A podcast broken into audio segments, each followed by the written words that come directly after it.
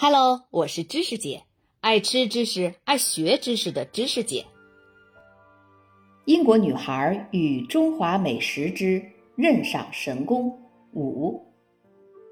庖丁放下刀子，回答说：“臣最喜好的便是道，是胜于任何艺术的自然规律。我刚开始宰牛的时候，看到的只是整头的牛，三年之后，我的眼中就再也不见完整的牛了。”现在我宰牛用的是精神，而不是用眼睛。我不再依靠感官，而是跟随灵性。我看到的是牛自然的肌理结构，砍入牛体筋骨相接的缝隙，顺着骨节间的空处进刀，依照牛体本来的构造进行切割。所以我的刀从未碰到过经络和肌肉，更别说大骨头了。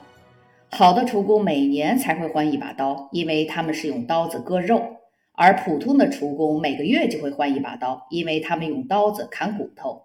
我的这把刀已经用了十九年，宰牛数千头，但刀刃还是像刚磨过一样锋利。其实牛身上的关节之间是有空隙的，而刀刃是非常薄的。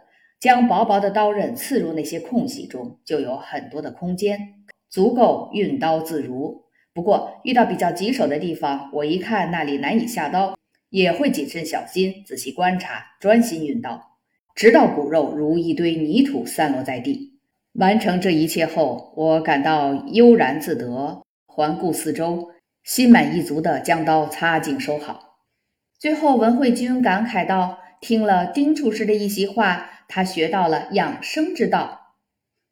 看着老师们在小小的展示厅做示范，总会让我想起庖丁。”龙老师向我们展示如何给鸭子拆骨去内脏之后，要填入八宝饭馅儿。他拿绳子把鸭子的腰部绑紧，把肉挤向两边，像个葫芦。接着拿菜刀在鸭子的颈部和脊椎上拉个小口，然后给这还算生鲜的鸟类剥皮。他整个人云淡风轻，一边保持着皮肉的完整，一边口头传授着要诀。腿骨和耻骨被巧妙的剥离，巨大的菜刀闪着光，爱抚着鸭胸。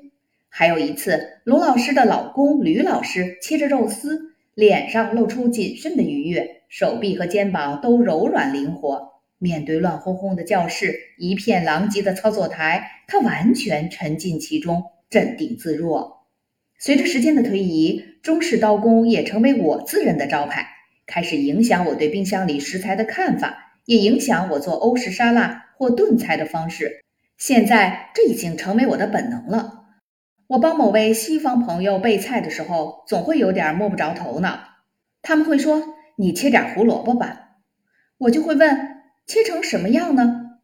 他们会说：“哦，切就是了。”但我脑子里却会出现一千种可能，没有切就是了这回事。要是和中国厨师共事，那就容易多了。他们会说切成象牙条或者二粗丝，我能接收很明确的指令。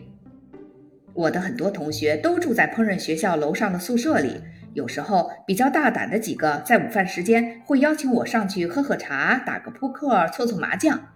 宿舍里挤挤挨挨的放着上下铺，晾满了衣服。我发现他们有时候好像还蛮放纵的，因为一天上午校长发表了很严厉的讲话。告诫学生们不要因为赌博输掉了生活费，晚上不要偷偷带女朋友进宿舍，搓麻将搓的钱都没得嘞，饭都吃不起了。他对我们说，说教中还表达了非常具有儒家意味的观点：好厨师就要好好生活。